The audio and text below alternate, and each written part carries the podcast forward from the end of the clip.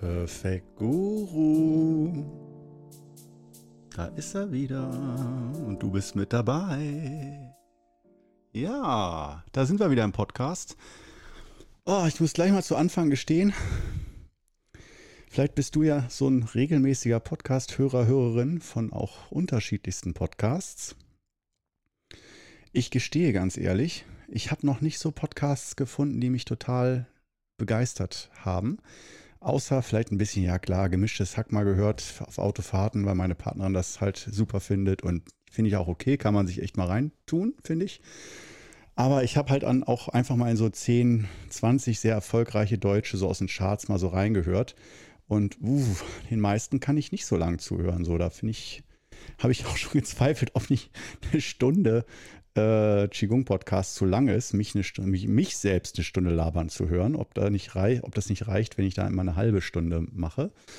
Da habe ich noch gar kein Gefühl für und leider gibt es ja auch kein, keine Kommentarfunktion für Feedbacks und so, ob das okay ist. Also wenn du das okay findest und mich unterstützen willst, dann schreib mir gerne eine E-Mail irgendwie über Qigong Club oder so, dass, dass das okay ist, dass ich so lange rede. Ich meine, man kann ja auch jederzeit abschalten. Ne? Es wird ja niemand gezwungen. Ja, aber ich weiß auch gar nicht, wie man eigentlich, ich habe jetzt immer so dieses Intro mit der Musik, aber halt auch nicht fünf Minuten, sondern immer nur so 20, was weiß ich, 20 Sekunden oder so. Und dann fange ich auch schon an zu reden, weil ich bin immer nicht so der Typ, ich bin selber nicht so der Fan von Werbung und stundenlangen Intros, die sich immer wiederholen, um die Marke zu stärken und Erinnerungswert und so wenn ich selber irgendwie ein Video gucke oder irgendwas, dann will ich weder Werbung noch stundenlang vorspannen und eingestimmt werden auf was. Ich weiß dass diese Musik vielleicht am Anfang ist und dann reicht es auch zehn Sekunden so. Ich weiß nicht, wie es dir geht. Ich hoffe, du bist zufrieden damit. und, oder dass es dir gar nicht auffällt, dass du denkst, oh, ist halt ein Podcast. Nur, dass du weißt, ich, das ist für mich ein totaler Schuss ins Blaue hinein. Ich habe mich mit Podcasts noch viel zu wenig auseinandergesetzt. Bei YouTube, Im Gegensatz zu YouTube, das bin ich doch ziemlich professionell angegangen. Ähm, also da kann man sicherlich auch noch ziemlich viele Dinge verbessern und so, aber ich denke mal, für den geneigten Zuschauer auf YouTube äh, kommt das, denke ich, schon von Ton, Bild und Inhalt relativ professionell rüber.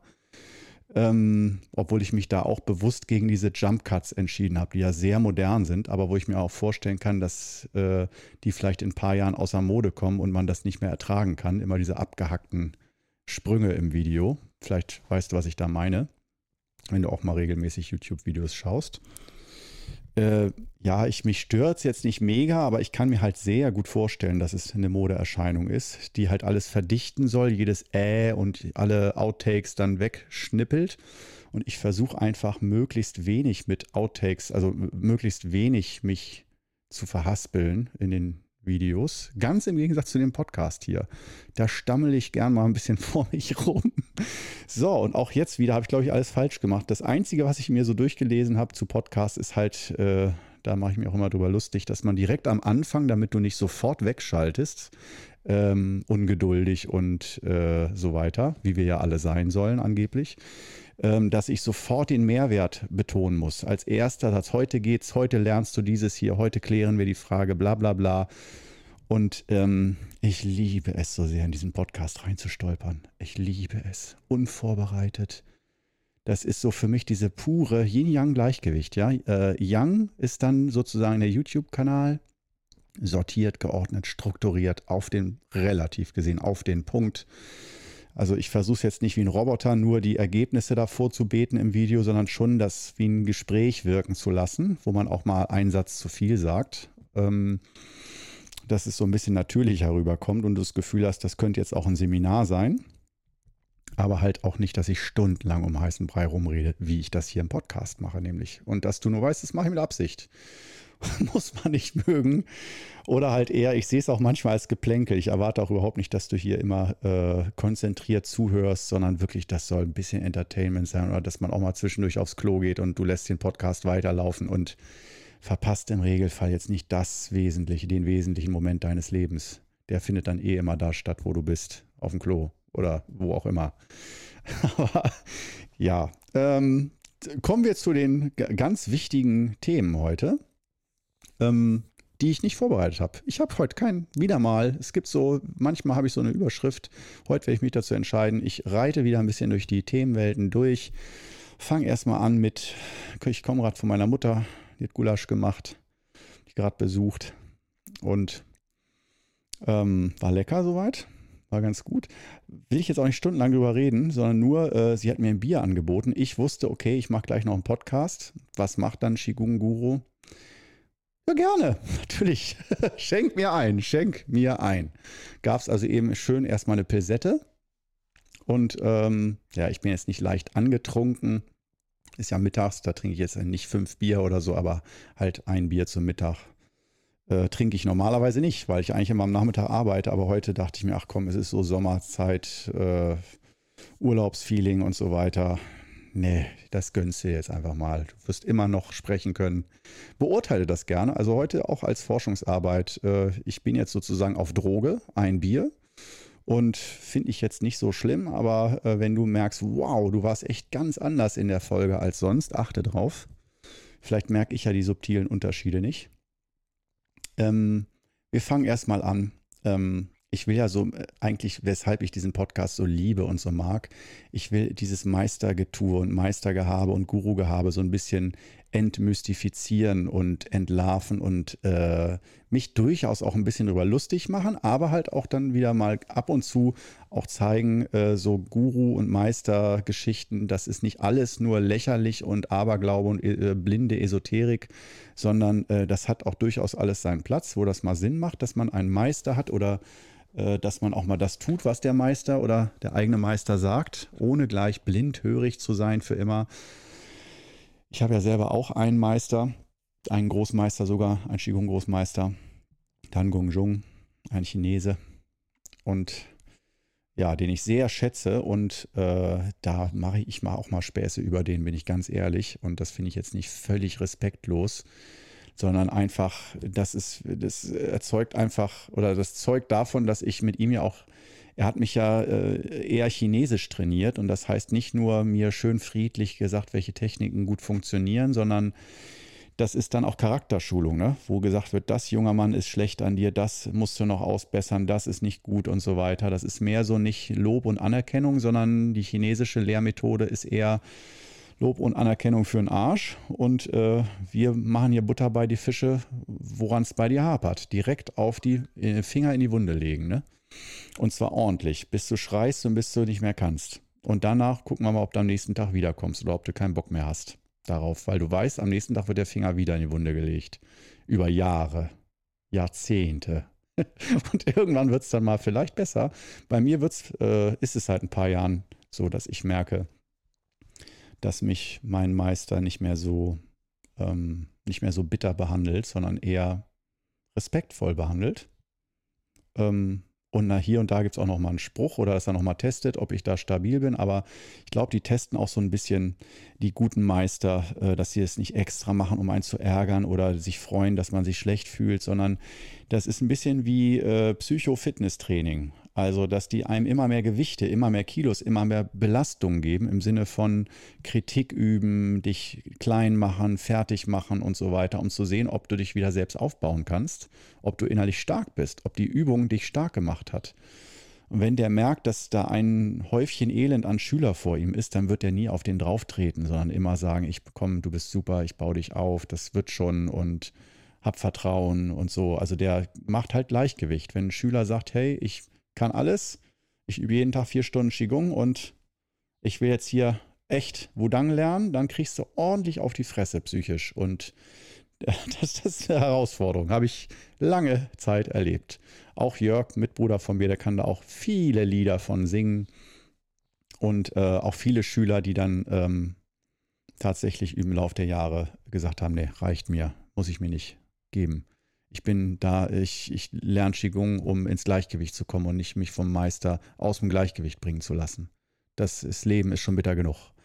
Und verstehe ich auch voll und ganz. Aber ich finde es halt auch genauso toll, dass der er als Meister doch auch diese Original-China-Methode angeboten hat und immer noch ein bisschen anbietet, aber er zieht sich doch auch immer mehr so ein bisschen zurück, dass er nicht mehr so viele neue Schüler unbedingt annimmt, vielleicht auch gar keine mehr, weiß ich nicht.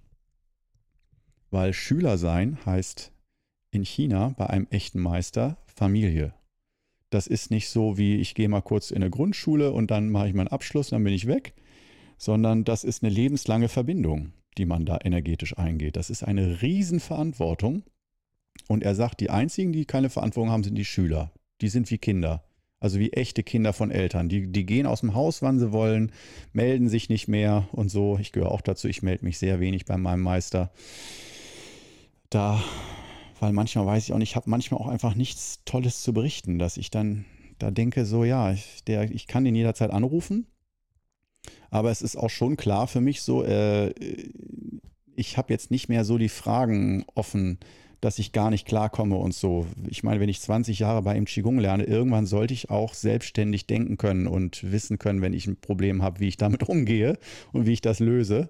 Das wäre traurig, wenn ich ihn jetzt jede Woche anrufen würde, um zu fragen, wie ich mir den Po abwischen soll oder äh, es juckt mir hinterm linken Ohr und was bedeutet das? Das wäre mir ein bisschen peinlich. Da muss ich auch mal ein bisschen selber drauf kommen.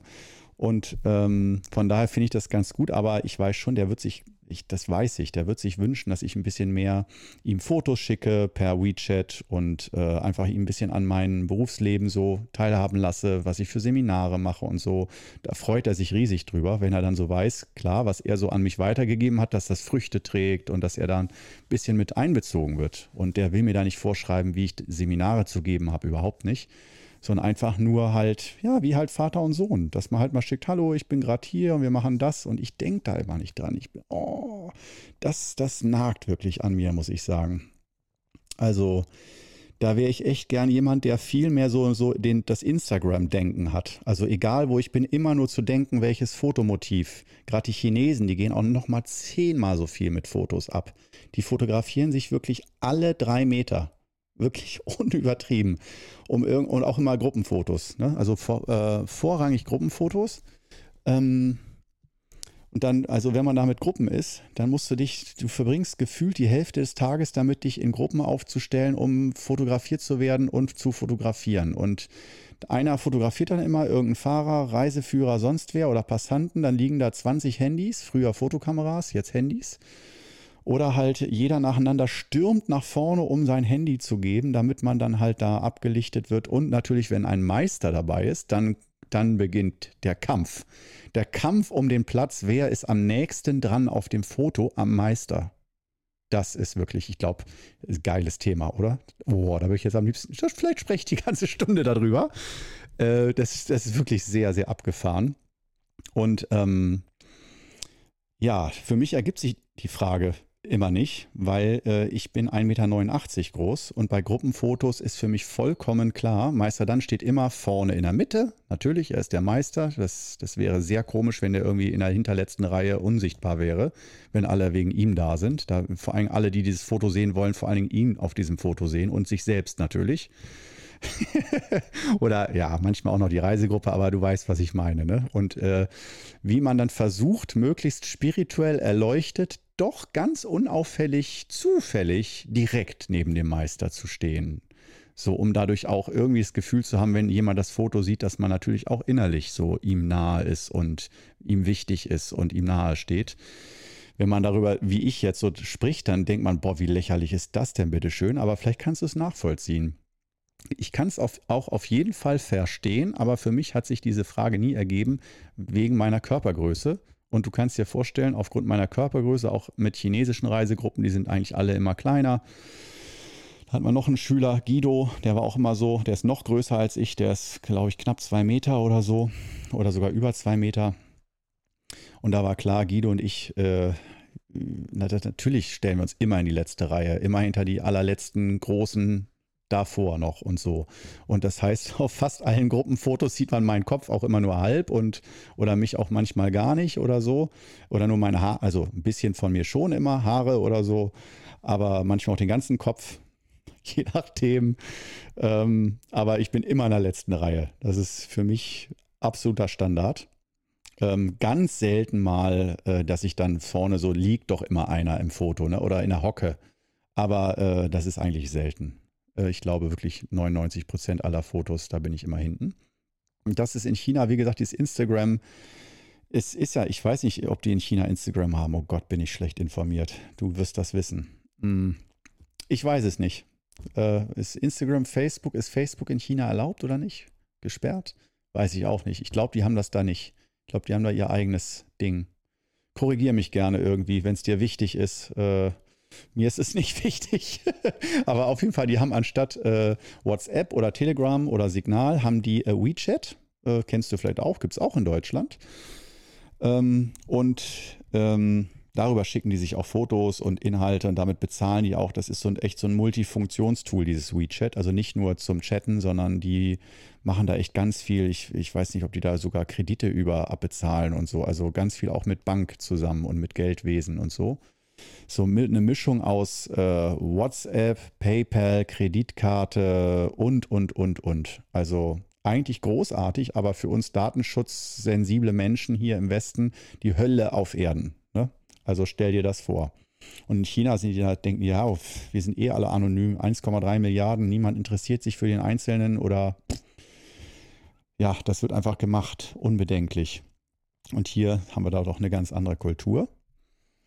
Und ähm, ja, ich war bei den Fotos stehen geblieben, dass ich eigentlich gerne meinem Meister von der Arbeit, die ich mache, also die Dreharbeiten für YouTube und Podcast hier, wie ich auch gerade auf dem Sofa liege und den Podcast entspannt mache. Obwohl, ob man das gerne sehen würde, wie ich auf dem Sofa liege und den Podcast zu machen. Äh, vielleicht wäre ihm das doch zu entspannt, eine Nummer. Aber ich glaube, der nimmt das dann auch mit Humor. Also äh, da ist er auch ganz locker. Er sagt auf jeden Fall zu mir immer, ah, jetzt junge Mann, so er nennt mich immer junge Mann. Junge Mann, jetzt Schauspieler, ja? Auf YouTube. so, also nicht, nicht Influencer oder Social Media, Künstler oder sowas. Nein, Schauspieler. Und da sage ich immer, ja, ja, ich bin jetzt Schauspieler. Er ist jetzt auch schon über 70. Aber was ich bei meinem Meister halt toll finde, mh, mm, er ist ganz offen gegenüber technischen Neuerungen. Er hat selber auch eigentlich immer das aktuellste iPad und iPhone und äh, chattet ganz viel und schickt rum und telefoniert und so. Also der hat sich ganz bewusst, weil er weiß, er ist Vorbildfunktion und viele orientieren sich an ihm. Er hat sich ganz bewusst dafür entschieden, für den modernen Zeitgeist da mitzugehen und vor zehn Jahren war das noch anders. Vor zehn Jahren, da hat er, oder vor zwölf Jahren so, da weiß ich noch, war so ein Spruch, als es darum ging, dass ich irgendwie guckte, ob ich im Internet vielleicht auf YouTube was mache oder so. Da war er ganz abgeneigt und hat vor, mich vor der versammelten Schülerschaft runtergemacht. Dieser junge Mann möchte Internet, Qigong und Internetverbindung machen. Später junge Mann 100% kaputt. Dieses ganz schlecht, dieses Internet, alles nicht echt und so. das weiß ich noch. Und da wirst du jetzt vielleicht sagen, ja, da hat er recht gehabt damals. Das ist richtig. Heute ist er falsch. Nee, aber er hat so im Laufe der Jahre wirklich seine Meinung geändert und sich dafür ganz geöffnet sodass er das jetzt wirklich auch als festen Bestandteil von Qigong sieht und auch von seiner Verbindung. Also auch einfach die Vorteile, dass man skypen kann. Wir haben dann auch, das fing damit an, dass er mit uns geskypt hat. Und ähm, dass er sich dafür geöffnet hat und er einfach gemerkt hat, Mensch, man sieht sich einfach. Das ist zwar nicht in echt, aber immer noch besser als gar keine Verbindung. Und äh, da muss ich ihm recht geben. Ist ziemlich entwaffnend äh, oder einfach nur einen Brief schreiben und hoffen, dass der in China ankommt, einen handschriftlichen, weil das ist nur das ist traditionell und echt. Nee, nee. Da ist mein Meister tief genug aus meiner Sicht in der Materie drin, dass er sagt, bei echten Qigong geht es jetzt nicht um darum, ob Social Media oder nicht, sondern wir benutzen alle Hilfsmittel, um miteinander Verbindung zu machen und äh, das Wissen weiterzutragen und zu lernen und zu verstehen und vor allen Dingen, was ihm immer wichtig ist, nicht nur Lehrer-Schüler Wissen vermitteln, sondern die persönliche Verbindung und auch am Leben des anderen teilzuhaben. Also wirklich, da schließt sich jetzt der Kreis, wie ich sagte, Lehrer-Schüler-Verbindung ganz klassisch in China ist Familie, nicht Freundschaft. Familie. Darf auch dysfunktionale Familie sein. Kann auch sein, dass man sich nicht mag. Er hat bestimmt auch einige Schüler und es gibt, gab viele Momente, wo er mich mit Sicherheit nicht gemocht hat, wo ich einfach respektlos war, weil ich es nicht, nicht aus Bösartigkeit, aber ich habe es nicht verstanden. Ich habe es nicht gecheckt in dem Moment, wie ich mich jetzt respektvoll verhandeln soll, äh, äh, verhalten soll ihm gegenüber. Und äh, ein Beispiel wäre zum Beispiel, als er war in meiner Wohnung, hat da ähm, übernachtet und ähm, dann nach ein paar, äh, und es war für mich ultra anstrengend, weil seine, allein seine Präsenz und so, das war für mich nicht, ah, schön, mein Meister ist da, sondern oh, das hat mich so herausgefordert und so. Ich war die ganze Zeit unter Hochspannung. Klar, du willst dann auch als junger Schüler alles richtig machen und dass es ihm gut geht und so weiter und so fort. Und dann wurde er irgendwie, nachdem er eine Woche bei mir gewohnt hat, ein Zimmer Studio Apartment, ich auf dem Boden schlafend, äh, so praktisch im anderen äh, Teil des Zimmers, des Raums und er in, dann in meinem Bett, alles frisch bezogen und so weiter, hatte er dann sein Meisterbett. Äh, und nach einer Woche wurde er dann abgeholt von Hannoveraner Schülern, die ihn dann zum nächsten Programmpunkt gebracht haben. Und da bin ich dann nicht mitgefahren. Ich hätte mitfahren können, habe aber gesagt, ich hätte keine Zeit, weil ich psychisch durch war. Der hat mich ja auch gefordert und trainiert. Stell's dir einfach vor, wie Fitnessstudio, vier Tage am Stück, jeden Tag acht Stunden im Fitnessstudio, relativ ohne Pause trainieren. Du wachst jeden Morgen auf wie eine Leiche kannst nicht mehr auf keiner Ebene, körperlich, geistig, bist im Matsche und dann geht es wieder weiter. Und du zeigst dich nur noch von deiner schlechtesten Seite, hast gar keine Kraft mehr, deine Emotionen richtig zu kontrollieren und so richtige Belastung. Also Hardcore-Trainingscamp, Psycho- und Qigong-Trainingscamp.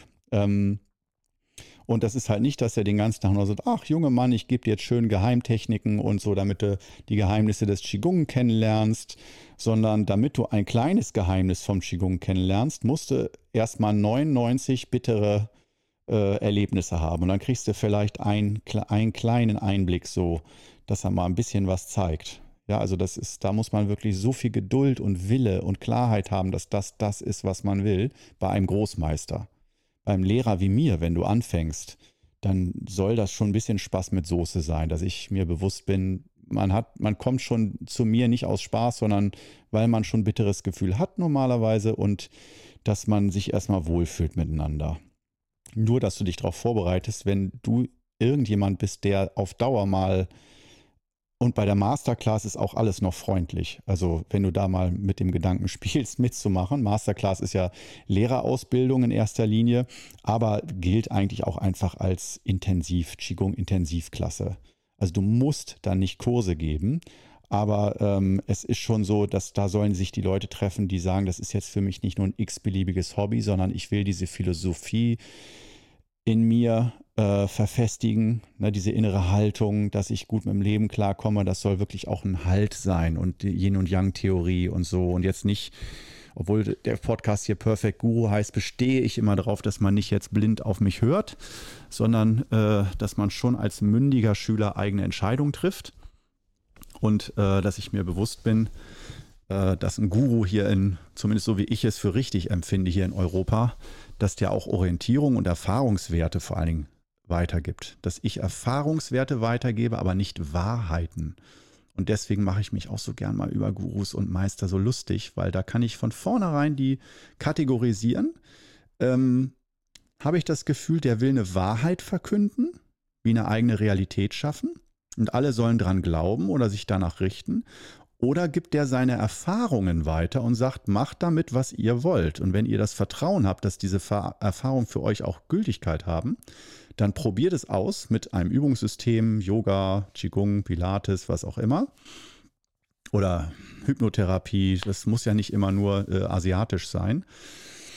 Aber ähm, das äh, ihr dann mit euren eigenen Erfahrungen sehen werdet, ah, okay, 70, 80 Prozent von dem, was er mir gesagt hat, oder vielleicht auch 90, 95 Prozent trifft für mich auch zu, aber es gibt immer einen Bereich, ich würde sagen von 5 Prozent, wo man langfristig dann sagen kann, ah nee, da mache ich doch andere Erfahrungen. Da lebt jeder doch ein ganz bisschen in seiner eigenen Welt und deswegen sind auch die Lehrer untereinander häufig nicht miteinander befreundet, weil die Lehrstile an wesentlichen Stellen dann doch auseinandergehen und man anders über gewisse Dinge denkt oder wie man damit umgeht.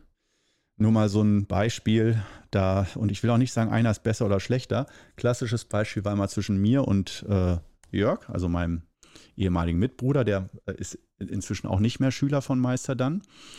Ähm, eben weil das dann doch nicht sein Weg war, auch diese bittere Ausbildung auf Dauer und so. Da hat er sich dann mehr für Hanh und Hypnotherapie entschieden als Weg. Ähm, und ich habe mich dann halt, ich kam aus dem Zen und habe mich dann auf Dauer für den Qigong-Weg halt entschieden.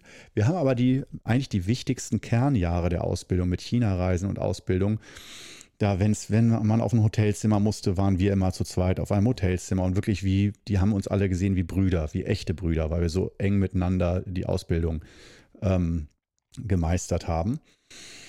Und äh, wir haben auch dann mal ein paar Seminare zusammengegeben. Und da haben wir natürlich unseren Lehrstil, äh, wir haben uns da abgewechselt und unseren Lehrstil gesehen. Und wir haben uns, glaube ich, schon auch respektiert gegenseitig. Aber ich denke, nicht nur ich, sondern ihm ist auch aufgefallen, dass wir ganz anders Qigong vermitteln. Da war er, kann ich einfach mal so sagen, ich denke, er sieht das genauso. Er war auf jeden Fall das Yin und ich das Yang. Und nicht positiv, negativ, ganz und gar nicht, sondern eher würde ich sagen, eher doch sanfter, zurückhaltender und wenn er angeleitet hat, dann eher mit, äh, wir entspannen uns jetzt vielleicht ein bisschen, so die Möglichkeit besteht, die Option, so nur vielleicht, so, so immer ein kleines Angebot, ganz, ganz ein sanfter Hauch. Und ich will nicht sagen, ich war der Elefant im Porzellanladen, aber ähm, das wäre jetzt böse gesagt mir gegenüber. Also ich fand nicht, dass ich jetzt der Schlechte war und er hatte das Feingefühl und ich das Trampeltier. Das auf gar keinen Fall. Nur ich habe äh, mehr so dieses Vertrauen gegeben. So, so, wir machen jetzt diese Übung und wir spüren jetzt starke Power und wir können uns jetzt voll und ganz entspannen. Voll und ganz. Ganz einfach. Und wenn er so was angeleitet hat in der Übung, dann eher nicht, wir können uns voll und ganz entspannen, alles ist easy, sondern dann eher so, vielleicht siehst du jetzt die Möglichkeit, dass eventuell du dich ein bisschen entspannen könntest. So mit sehr viel mehr Konjunktiven und alles sehr viel, du musst es aber nicht. Und bei mir war einfach so dieses, so, wir haben jetzt hier Entspannung und du spürst das jetzt. Punkt. Und für ihn haben sich Schüler ergeben, die fanden seinen Stil besser. Für mich haben sich Schüler ergeben und ich wusste, oh, ein Glück, dass ich meinen Stil unterrichte. Oh, nicht dieses vielleicht später irgendwann mal ein bisschen, das reicht mir nicht. Ich will mich einfach entspannen. Ja, und wenn ich angeleitet werde, dann muss ich nicht überredet werden. Ich will, dass jemand sagt, du bist jetzt entspannt. Dann bin ich entspannt. und äh, so, das heißt nicht besser oder schlechter, sondern da äh, sammeln sich dann unterschiedliche Schüler. Und das hat man halt auch ganz, das war ganz interessant auch gemerkt, dass ähm, wir ganz unterschiedliche Schüler hatten, so Schülercharaktere, die dann halt, seine Schüler fanden mich wahrscheinlich dann, haben sie die Augen gerollt und gesagt, ja, ist ja ganz nett, aber wir wissen genau, warum wir eben bei Jörg sind und nicht bei Korno. Und umgekehrt ganz genauso. Und ich bin mir sicher, dass zu ihm dann welche gegangen sind und gesagt haben, du, der Korno, der war ganz nett, aber boah, Jörg, ich bin so froh, dass du mich unterrichtest. Der ist doch nichts für mich und umgekehrt genauso. Obwohl wir genau die gleichen Übungen unterrichten, aber da doch dann diese 5 bis 10 Prozent, die Art, wie man die vermittelt und so, doch sehr, sehr unterschiedlich sein kann. Aber wem sage ich das? Du wirst das sicherlich auch schon mal erfahren haben in irgendeiner Art und Weise, dass du irgendeinen Stil dich hast unterrichten lassen. Und da muss man halt einfach auch die Klarheit haben, denke ich, als Lehrer. Und da sind wir wieder bei diesem Punkt, willst du als Lehrer, als Meister so sagen, das, was ich sage und wie ich es mache, das ist die ultimative Wahrheit und in dieser Realität leben wir. Punkt. Take it or leave it. Oder dass du sagst, äh, ja, natürlich sind diese Erfahrungen echt und ich gebe auch ich versuche zu trennen, welches meine ganz persönlichen freakigen Erfahrungen sind, wo ich denke, das wird nicht jeder so wahrnehmen. Aber ich versuche auch immer einen Schnittpunkt zu finden, wo ich denke, nach 20 Jahren Erfahrung, so das sind Erfahrungen, die die meisten so Mainstream-Erfahrungen und die, ich will nicht sagen, dass man die als Wahrheit verkündet, aber doch unbedarfter in den Raum stellt und überall da, aber immer mit der Möglichkeit, dass man sagt, ich meine, spätestens wenn die Fragen kommen, wenn jemand oder wenn jemand sagt, du, ist ja toll, aber ich habe da andere Erfahrungen gemacht, dass man dann nicht sagt, du bist falsch, sondern dass die Erfahrung ist King. Wenn du mit der Übung Erfahrung machst, ist diese Erfahrung echt, egal ob sie positiv ist oder negativ. Das einzige Ding ist halt bei negativen Erfahrungen, dass ähm, da viele Leute dann sagen, wenn sich was schlecht anfühlt, dann soll ich das sofort lassen. Das ist so im Qigong, wo ich denke, da sind Lehrer sehr wichtig, feinfühlige, erfahrene Lehrer, weil es gibt Übungen, ich nenne mal Beispiele, stehen wie ein Baum oder Meditation. Das sind bei den fünf Übungen die Klassiker, wo mindestens eine von beiden Übungen äh, den meisten Schülern überhaupt nicht gefällt. Die machen die Übung einmal und sagen, ne, das ist nicht meins. Das fühlt sich nicht gut an. Das, und daher, das fühlt sich nicht richtig an. Und dann wird gleich gesagt, mein Herz sagt mir, diese Übung ist nicht richtig für mich. Oder mein Bauchgefühl sagt mir, ne, ich war so unter Spannung, hatte Schmerzen, das kann nicht richtig gewesen sein, diese Übung lasse ich. Mein Gefühl sagt mir, was richtig ist. Und genau da sagt ein guter Qigong-Meister, Moment, natürlich hast du ein Gefühl. Das ist echt, dass du ein Gefühl hast, aber dieses Gefühl ist nicht unbedingt echt. Also der sagt sozusagen, ich weiß, du lügst mich schon nicht an. Ich weiß, dass du, eine, dass du eine Wahrnehmung hast, aber deine Wahrnehmung ist als Anfänger nicht immer klar.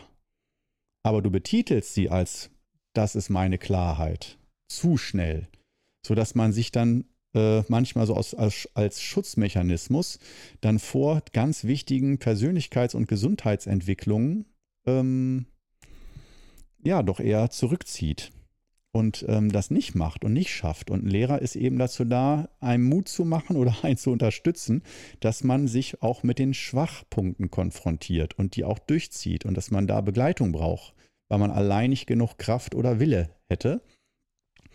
Und daher gibt einem ein Meister auch manchmal Übungen, wo man nicht sagt, wow, die sind was fürs Herz, da voll Wellness, geil, danach bin ich immer energetisch und so, sondern dass der sagt, so, jetzt mal hier jeden Morgen halbe Stunde stehen wie ein Baum, aber tief. Und du wirst jeden einzelnen Morgen fluchen und dir schwören, das nicht noch einmal zu machen. Nächsten Morgen stehst du wieder da. Oder halt nicht mehr und brichst ab, die Ausbildung, weil du sagst, es ist mir zu bitter. Ich habe schon genug Bitteres im Leben. Ich will da nicht noch jeden Morgen mich da durchquälen. Ich will was Angenehmes, was für die Seele, was mich aufbaut. Und ich will nicht da an der Stelle herausgefordert werden. Letztendlich ist es ja auch eine Herausforderung und manchmal eine Überforderung. Körperlich auch. Tiefes Stehen ist so anstrengend. Da kommt man nicht nur ins Schwitzen, da denkst du dir manchmal, ich breche gleich zusammen, wenn du eine halbe Stunde da so hingestellt wirst. Und dann sagt dir der Meister noch nicht mal, wann es fertig ist, sondern du, du, siehst vielleicht auf Uhr und denkst, oh, jetzt stehen wir aber schon eine halbe Stunde. Der hat gesagt, wir stehen 20 Minuten oder nur mal eben kurz. Und der sagt dir auch nicht, wann er wiederkommt oder wann das fertig ist. Und dann stehst du da. Und solche Momente, das können viele deutsche Schüler, ich glaube chinesische auch nicht mehr heutzutage, aber das können viele deutsche Schüler gar nicht ab. Die sagen halt, ich will sowas machen, damit ich mich besser fühle.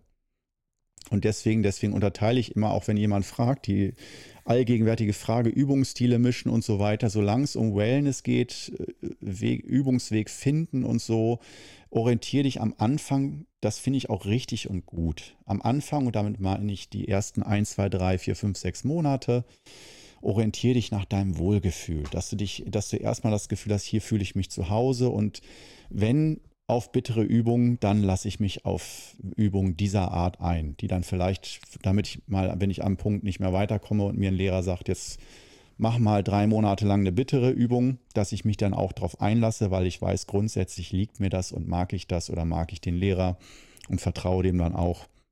Weil wenn man von Anfang an gleich viel zu bitter die Übung macht, dann ist da gar keine Verbindung neuronal im Gehirn, sag ich mal, dass das grundsätzlich was Positives ist.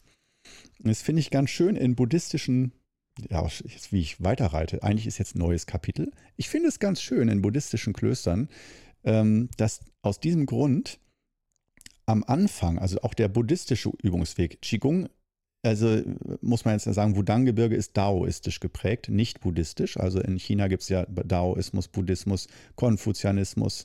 Äh, das sind ja so die drei Hauptreligionen. Und ähm, da äh, Konfuzianismus, dem bin ich nicht bewusst, nicht so oft begegnet. Da, also schon, äh, zumindest wo ich mit meinem Meister war, war das doch meistens buddhistisch oder daoistisch. Aber konfuzianistische Klöster, kann ich mich nicht so dran erinnern. Siehst du, wie schlecht ich gebildet bin? Hast du mich wieder entlarvt. Ganz aus Versehen verplapper ich mich hier. Nee, natürlich mit Absicht. Ähm, aber was Buddhismus und Daoismus angeht, weil ich auch jahrelang Zen-Buddhist äh, Zen-Buddhist war oder auch im Herzen immer noch bin, aber das nicht mehr in einer Gemeinschaft praktiziere und auch ordinierter Zen-Laie bin, sozusagen. Äh, das ist so eine Ordination, wie so ein Minimönch sozusagen, mit allem drum und dran. Ähm, und ich habe es auch so, das habe ich mir auch schwer verdient. Ich habe wirklich mit Leib und Seele gesendet und Zen-Buddhismus betrieben, Rinzai-Zen, nach Oisai Dan Roshi. Und ähm, ja, wo war ich stehen geblieben? In buddhistischen Klöstern in China ist ähm, am Anfang im Eingangsbereich, also das, der Eingangsbereich repräsentiert natürlich zum einen den Eingangsbereich, aber auch immer den Übungsweg Das heißt, äh, der Eingang, der Beginn deines Übungsweges. Und das wird praktisch in den Räumlichkeiten, auch je tiefer du in die Räumlichkeiten vordringst, in den tiefsten, hintersten Gemächern ist dann der Meister. Und das bedeutet auch sozusagen für deinen eigenen Weg, dass die Meisterschaft ganz im Inneren liegt der Anlagen. Das heißt auch in dir im Innersten. Und das spiegelt sich sozusagen im Feng Shui der Klosteranlage wieder dass die Klosteranlage, und das finde ich genial, wenn Buddhismus und Daoismus sehr häufig räumlich widerspiegelt, wie dieser buddhistische Weg aussieht und was da für Aspekte sind in verschiedenen ähm, Schreinen und äh, Tempelanlagen und so, dass dann da die Dämonen sind, die dir begegnen und die Schutzgötter, die dich beschützen vor diesen dem inneren Dämonen Ne, das sind dann keine Dämonen, an die du glaubst, sondern wenn du den Kampf mit dir im Innern austrägst und du kommst an deine Grenzen mit Habgierde, Ängste, also würde man psychologisch sagen, heute emotionale Blockaden. Ne? Also im Sinne von Angststörungen, im Sinne von einfach, äh, das ist auch eine Art Psychologie und äh, dass du da gewisse Figuren brauchst, so mächtige Figuren, die da äh, wie Schutzgötter, vor denen kannst du dann beten und sagen, bitte hilf mir bei äh, gegen meinen inneren Dämon. Aber der, innere Dämon, da würde man heutzutage psychologisch sagen, das sind dann deine Ängste oder deine innere Wut, dein Ärger oder so. Und dass die da dann halt so Schutzgötter haben, aber als jeder Psychologe würde sagen, wow, geniale Methode, dass sie da riesige Figuren, riesige Statuen haben, die aufgereiht sind und die sind dann für verschiedene menschliche Gefühle und negative Aspekte und die sehen häufig sehr bedrohlich aus, aber die sollen praktisch für dich kämpfen gegen deine inneren Dämonen. Die sollen deine Angst besiegen, dass die auf deiner Seite sind, diese Monster. Und es sind wirklich monsterartige Kreaturen ähm, mit riesigen Augen, die schrecklich aussehen, mit Schwertern, Waffen, also sehr aggressiv, kampfbereit, so ich kill dich gleich. Und ähm, wo du erstmal denkst, was, das ist Buddhismus? Ich dachte so friedlich. Aber da gibt es ganz viele Figuren, wo du denkst, okay, wenn diesem Heer, wenn die echt wären, würdest du nicht gerne gegenüberstehen. Und äh, dann aber zu wissen, nee, wenn man sich fragt, warum sind, benutzen die solche Figuren, das sind aus meiner Sicht, das ist aber wie gesagt nicht aus dem Lehrbuch oder von meinem Meister gelernt, das ist meine eigene Interpretation. Ne? Da sind wir schon wieder. Vielleicht steht das auch in irgendwelchen Büchern, ich habe es aber nirgendwo gelesen. Ich habe mich nur gefragt, als ich in buddhistischen Tempeln war in China, in Zahllosen, ähm, da sind eigentlich in jedem Tempel, kommen da Elemente immer in ähnlicher Form wieder vor. Und da sind diese Figuren, ähm, ja, erstmal so ein äh, Schlag in die Fresse, wo du denkst so, hä, was hat denn das jetzt mit innerem Frieden und Erleuchtung zu tun und so? Puh, komisch, naja, irgendwie vielleicht eine Abart. Und dann wieder im nächsten Tempel siehst du wieder solche Figuren. Ähm, und natürlich gibt es da auch lächelnde Buddhas im Eingangsbereich und auch äh, erleuchtete, friedlich sitzende Buddhas und so. Aber da gibt es einfach fast alle Aspekte des menschlichen Seins und der Gefühlswelt und Geisteswelt werden da in Figurenform abgebildet in so einem größeren Kloster. Und wie gesagt, am Anfang der lächelnde Buddha, der dicke, wie man ihn so kennt, der fette, dicke, lächelnde, lachende Buddha, wie aus dem China-Restaurant, der neben dem Aquarium aufgestellt wird, oft in Gold. Ähm, der ist dann meistens da in den Klöstern am Anfang aufgereiht. Ähm, und ich weiß nicht, ob ich das irgendwo schon gelesen habe oder ob ich mir das nur ausgedacht habe. Ich sag's dir auf jeden Fall. Mach mit der Info, was du willst. Ich beweise es auf jeden Fall. Ich habe keine Literaturnachweise, dafür bin ich zu faul. Ähm, dass dieser Buddha dafür da ist, dich freundlich zu empfangen. Und dass, wenn dein erster Eindruck, ähm, wenn du Buddhismus begegnest, Buddha begegnest, ist das Lachen und die Fülle und nicht äh, Askese, Armut, Hunger und ausgedörrt sein und Augen sind noch in Augenhöhlen hinten versteckt und so, sondern der fette, lachende Buddha, der zufrieden ist und der einfach das Leben feiert, preist und reich ist und alles hat und Früchte sind um ihn herum und Kinder tanzen auf ihm rum und alles Mögliche ähm, so dass man als ersten Eindruck erstmal Vertrauen hat und das Gefühl hat, das ist ein schöner Ort hier. Und wenn du dann näher, tiefer ins Innere kommst, dann begegnest du auch noch den Dämonen und allem. Und das finde ich ist ein wundervolles Sinnbild dafür, ähm, wie auch der Qigong-Weg aussieht und auch der Weg, wenn du einen Meister kennenlernst, dass ich es sehr schön finde, hm, dass es da auch eine Begrüßung gibt. Und das ist für mich der YouTube-Kanal, der Qigong Club. Und ich will nicht sagen, dass ich ein lachender Buddha bin. Oh Gott, so, da bin ich. Das ist äh, so, da, das wäre sehr vermessen. Äh, aber will ich auch gar nicht sein. Das ist auch nicht so, dass ich das anstrebe, sondern ich will ich sein. So, das ist, ich bin auch Buddha, ich bin auch Natur. Und es gibt auch Leute, die sagen, ich bin auch schon erleuchtet. Alle sind erleuchtet. Man checkt es vielleicht nicht, aber alles ist voller Licht und Liebe und wir sind eins, ob wir es checken oder nicht. Aber ähm, dass die Leute, die den ersten Eindruck von den fünf Übungen bekommen und von diesem ähm, Wudang-Weg, Wudang Nedan Gung, dass das ein Eindruck von Freundlichkeit ist und von Herzlichkeit und von äh, du bist hier herzlich willkommen und so wie ich mir das gewünscht hätte selber und von meinem Meister auch bekommen habe. Der war auch ganz freundlich am Anfang zu mir und äh, hat nicht sofort gesagt, hier junge Mann, Sie sind schlecht und Sie müssen anders sein, sondern erstmal ganz, ganz nett und äh, herzlich empfangen. Und wenn man dann sagt, doch, hier möchte, also nicht geködert, das auf keinen Fall. Geködert wird man nicht, weil äh, man denkt immer, ah, der Meister macht einen dann fertig und äh, hat dann seinen Spaß damit, dass man sich durch die Ausbildung quält. So Lehrjahre sind keine Herrenjahre. Aber ähm, ich merke immer mehr selber in der Lehrer-Meister-Guru-Rolle, dass äh, die gerade die Schüler, die schon seit fünf Jahren, zehn Jahren oder länger bei mir lernen, das ist in erster Linie für mich sehr anstrengend, denen bitter zu geben. Und weil die Schüler lachen dann nicht zurück, sondern du siehst, oh, die müssten eigentlich jetzt durch dieses tiefe Tal durch, um sich weiterzuentwickeln, um echt gesund zu werden zum Beispiel. Und ähm, du musst sie da reinschicken. Und du kannst zwar nicht jetzt vollkommen die Verantwortung übernehmen, die müssen schon selber für sich verantwortlich bleiben, aber ein Stück weit, wenn du denen sagst, geh da lang oder ich empfehle dir das. Und die fünf Übungen gehören nicht dazu, die sind süß. Also klar, die Übungen stehen wie ein Baum oder Meditation ist für manche am Anfang auch bitter, aber dann würde ich auch sagen, mach am Anfang nicht sofort es dir so bitter, wie es geht, sondern mach, hab erstmal ein bisschen Spaß mit den Übungen und ein gutes Gefühl und Freude, halt wieder dieses Buddha-Bild in den, in den Tempeln. Ne? Hab erstmal ein gutes Gefühl, dass du denkst, ja, Qigong, auch wenn es mal bitter wird, ich kann mich jederzeit wieder auf, die, auf das gute Gefühl berufen als Fundament.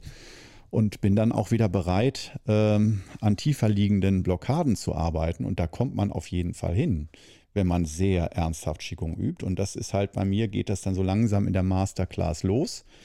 Aber je enger man und intensiver mit mir Kontakt pflegt und sagt und mir das Signal gibt auf verschiedenen Ebenen, ich will alles, ich will richtig lernen, dann geht es langsam los. Dann wird es auch mal eine steife Brise geben und dann wird da nicht nur gelacht und entspannt äh, schön ein bisschen Qigong geübt und dann noch eine Tasse Tee getrunken, da wird es dann langsam ein bisschen bitter.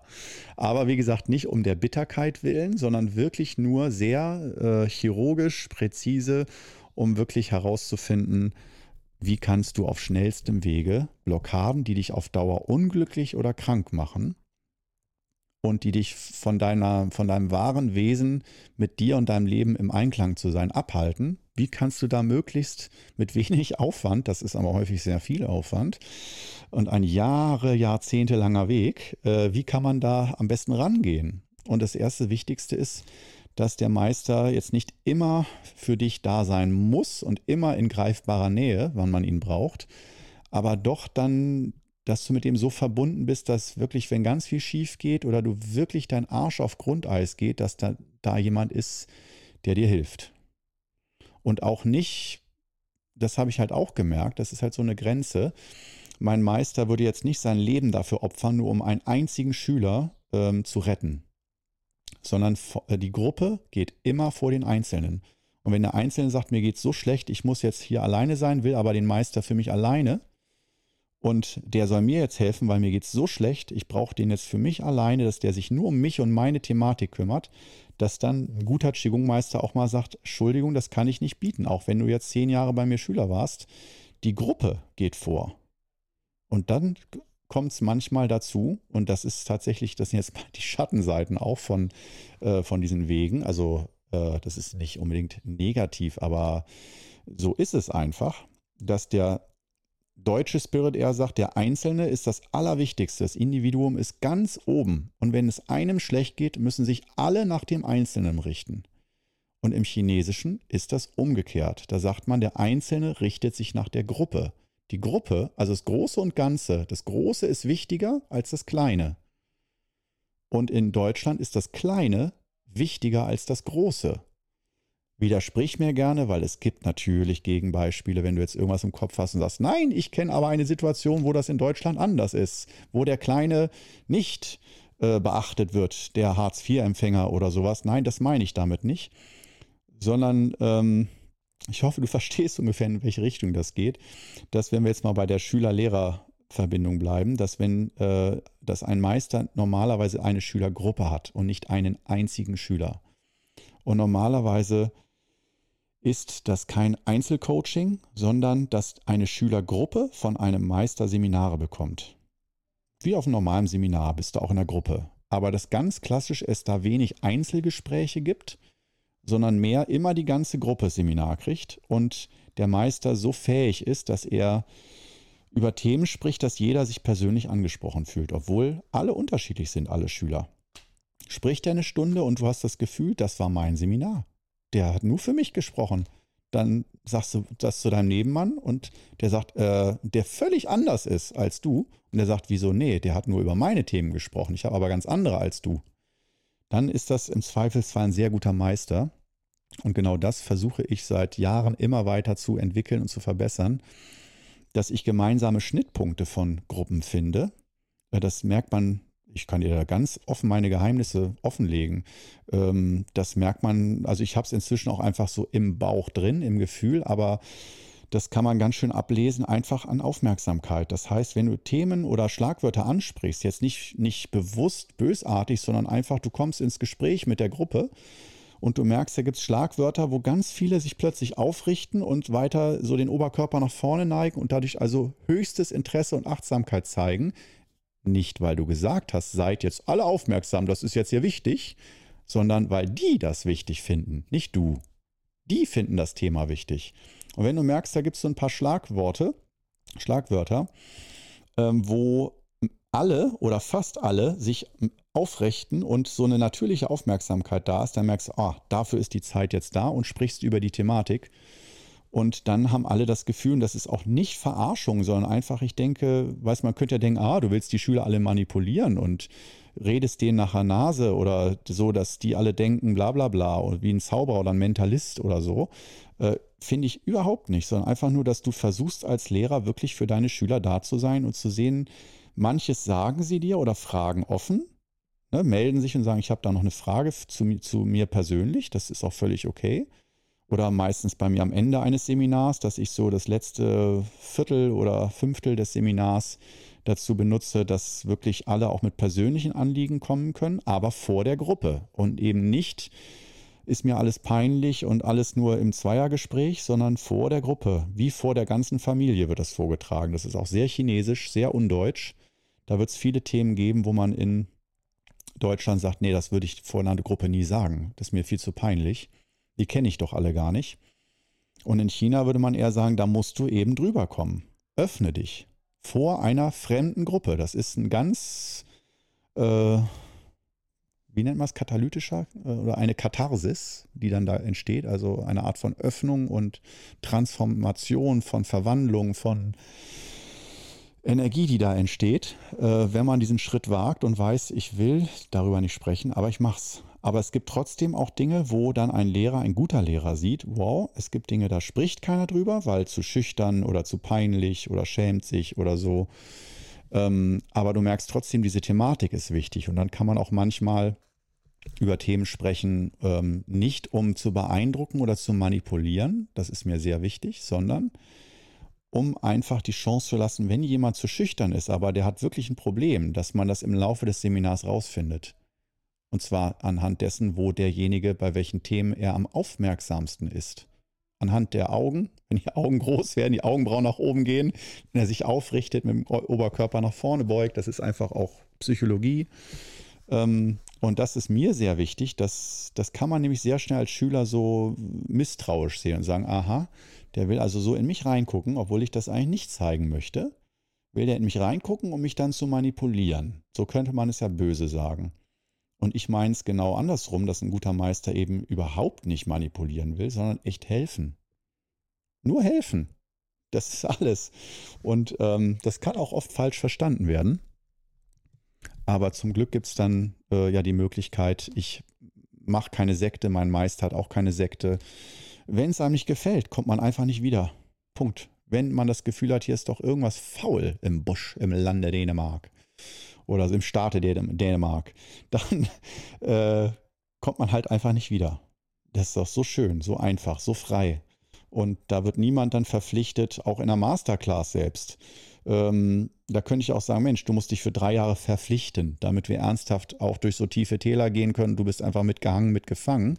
Aber da weiß ich, das wird so schnell in, in Richtung Sekte dann abgestempelt und so. Da habe ich auch gar keinen Bock zu. Ähm, mir geht es ja wirklich um die Entwicklung und dass die Leute dadurch glücklicher und gesünder und freier werden. Dass das einfach ein Instrument ist, was funktioniert für jeden Einzelnen, so wie es für mich funktioniert. Und dass ich merke, es ist nicht für jeden was, aber dass äh, ich ein Forum biete, wo sich die Leute in ganz Deutschland oder im deutschsprachigen Raum finden, die sagen, so eine Art von Weg, das suche ich, das ist mein Ding. Da will ich intensiv gehen und halt nicht nur alle drei Jahre mal ein Wochenendseminar, sondern damit will ich mich intensiv auseinandersetzen, weil das so viel positive Effekte hat. Oder auch deine Community, wo ich Gleichgesinnte treffe, die sich auch dafür interessieren, wie kann man sich weiterentwickeln und noch äh, gesünder leben, aber mit Lebensfreude, ohne viel Verzicht und äh, wie lebt sich's richtig gut? Also eigentlich geht es im Grunde genommen nur darum, wie kann man gut leben? Und wenn man merkt, dazu gehört es, sich auch spirituell weiterzuentwickeln und bis hin zur Erleuchtung, wenn das jemand sagt, das ist, bedeutet für mich gutes Leben oder das ist spürbar so der Weg, ja, warum nicht? Kann Qigong mit dienen? Kann man in diese Richtung gehen? Oder halt auch sagen, ne, ich will nur Gesundheit. Aber das ist halt so, denke ich, die erste Phase in der Schüler-Lehrer-Beziehung, dass der Schüler schon mal erstmal eine Klarheit entwickelt, was will ich denn eigentlich vom Wudang? So, und das, das ist auf jeden Fall auch deutsch, aber das finde ich auch okay, das ist mein Stil. Da ist im Wudang auch eher original chinesisch, du fragst nicht, was du willst, sondern äh, frag eher, was du für Wudang tun kannst. Also das Wudang hat, macht ein Angebot, du nimmst das komplette Paket oder du gehst nach Hause. Aber du sagst hier nicht, dieses, äh, die Kirsche hier nehme ich mir von der Torte, das Sahnestückchen auch noch und den Rest lasse ich liegen.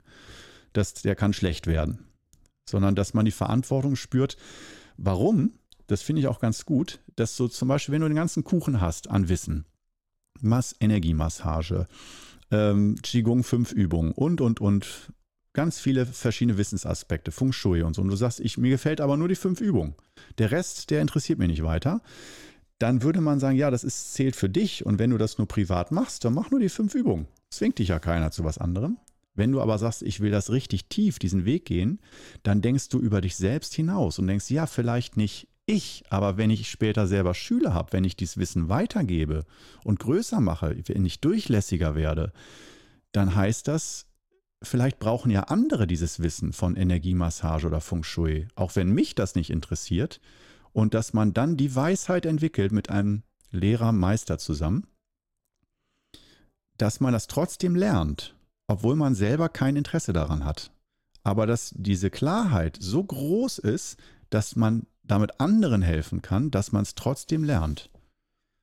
Und äh, das haben natürlich sehr wenige und das muss man auch nicht von Anfang an so fühlen. Aber wenn man, deswegen sage ich ja, fang erstmal mit dem an, was dir gefällt und wo du denkst, das dient dir persönlich erstmal. Aber wenn man einen längeren Weg geht, dann wird es auch sehr viele Elemente der Ausbildung geben, die einem vielleicht nicht gefallen oder wo man denkt, das hilft mir nicht jetzt persönlich für ein besseres Gefühl, dann nennt man das häufig, das ist ein bitterer, bitteres Element für dich, für andere vielleicht süß, für dich auf jeden Fall bitter, der Geschmack. Oder dass du einfach kein Interesse hast, das zu lernen oder dich damit auseinanderzusetzen. Aber 20 Jahre später weißt du, dass das ein Teil des Ganzen ist und dass es sich gelohnt hat, das Ganze zu nehmen und nicht nur ein Kuchenstückchen. So, wo man erstmal dachte, das reicht mir. Aber das ist so aus meiner Sicht ein vernünftiger Ansatz wie man diesen Weg beschreiten kann. Ähm, und ah, ich merke gerade, wir sind in der 55. Minute, wird jetzt aber wirklich Zeit für den äh, Teeschluck der Achtsamkeit, oder? Ich habe hier mir wieder wunderschön Grüntee bereitet aus meiner Thermoskanne. Für dich Achtsamkeit äh, Moment in äh, Form eines Atemzugs und zwar jetzt.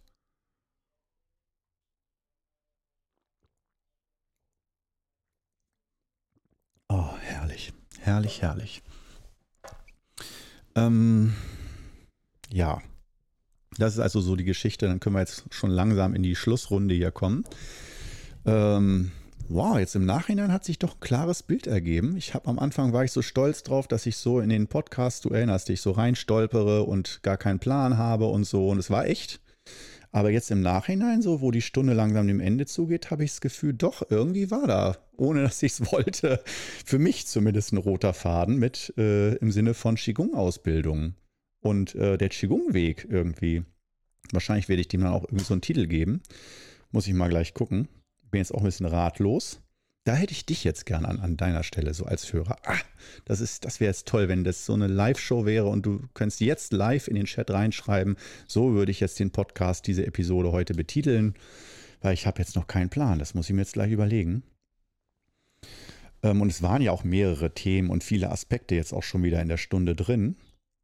Aber äh, auf jeden Fall ganz viel, wie verschiedene Lehrer unterrichten, was ich dafür richtig halte aber wie gesagt, da sage ich wieder, sind wir bei der Thematik, was ich für richtig halte, aus meinem Erfahrungshorizont heraus.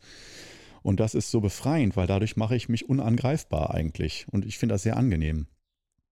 Dass ich gar nicht den Anspruch habe, irgendwie eine Wahrheit verteidigen zu wollen oder dafür zu kämpfen, sondern einfach, ich präsentiere dir was und wenn du in mancherlei Beziehungen das Gefühl hast, dass diese Erfahrungswerte teilst du, das fühlt sich für dich irgendwie stimmig an, dann kannst du mit mir gemeinsam diesen Weg erforschen und bekommst meine Unterstützung.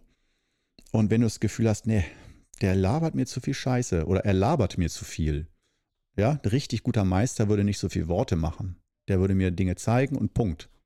Der lässt mich meine eigenen Erfahrungen machen. Und äh, ich weiß, ich bin auf jeden Fall der Redemeister. also ich meine, hallo, ich rede hier ständig eine Stunde am Stück. Auf Seminaren bin ich auch dafür bekannt, äh, dass ich auf jeden Fall auch spreche, wirklich spreche. Und ähm, ich weiß auch auf jeden Fall einige Mitschüler von mir, denen ist das auch auf den Sack gegangen, weil irgendwie Redeanteile ist meins. So. Ich meine, ich kann mich auch zurücknehmen, auf jeden Fall. Ich muss jetzt nicht allen immer ins Wort fallen, aber ja, das ist halt so meine Sache. Und da bin ich doch bei Podcasts genau richtig aufgehoben, oder? Da wird das ja von mir gefordert. Und ähm, es gibt aber auch wirklich Momente, wo ich gerne lange still bin und auch lange für mich still bin und so. Aber über Sprache und über Sprechen, das ist einfach für mich so ein natürlicher Ausdruck. Das heißt, von daher ist es für mich auch diese Stunde zu sprechen am Stück eigentlich mühelos. Und ich weiß viele, die würden sagen, was, eine Stunde sprichst du am Stück? Jede Woche? Was, was, da ist das viel zu anstrengend, geht gar nicht, wird auch der Mund trocken. Dafür habe ich ja den Grüntee. Aber ja, wie gesagt, das war heute eigentlich das, was ich äh, planlos, ich wollte halt eigentlich über, äh, das mache ich vielleicht im nächsten Podcast, über eine Fliege sprechen, die mich um 5.30 Uhr aufgeweckt hat und wie angepisst ich war, um mal wieder zu zeigen, um mich selber ein bisschen herabzuwürdigen und den Heiligenschein äh, dem kleinen Knacks zu verpassen. Äh, damit du auch ja das Gefühl hast, dass ich ein Mensch bin, der wirklich nicht immer im Gleichgewicht ist und nicht immer gleichmütig und denkt dann 5 Uhr morgens, ich bin erst um 12 Uhr ins Bett gekommen gestern Nacht und äh, habe mich gefreut, dass ich, ich bin jemand, der kann gerne lang schlafen. Also sieben, acht Stunden ist, ist ja ein gesunder Schlaf und ich schlafe auch echt so lange. Aber wenn mich dann eine, ein Brummer, eine Fliege um 5.30 Uhr aufweckt und ich merke, ich bin völlig müde, breich und verpennt und die Fliege krabbelt die ganze Zeit in meinem Nasenloch und im Ohrloch rum, bis ich wirklich wach aufrecht im Bett stehe. Oh, da denke ich mir auch wirklich, okay, das, wo bist du da Meister? Was soll das bitte? Ne? Oder da frage ich mich manchmal dann auch wirklich, wie würden da andere Meister damit umgehen mit so einer Fliege? Würden die einfach sagen, ach schön und Schlaf braucht ja sowieso keiner. Ich glaube, da wäre so manch einer der Gurus, der ganz voll erleuchteten Gurus, doch ziemlich gepisst, wenn man viel, viel arbeitet, echt fertig Schlaf braucht und dann kommen Fliegen. Aber dafür gibt es ja die persönlichen Aufwärter, die dann mit Palmen wedeln, das Bett bewachen, um die Fliegen zu vertreiben sodass man dann selber besser schlafen kann. Die persönlichen Aufwärter habe ich noch nicht.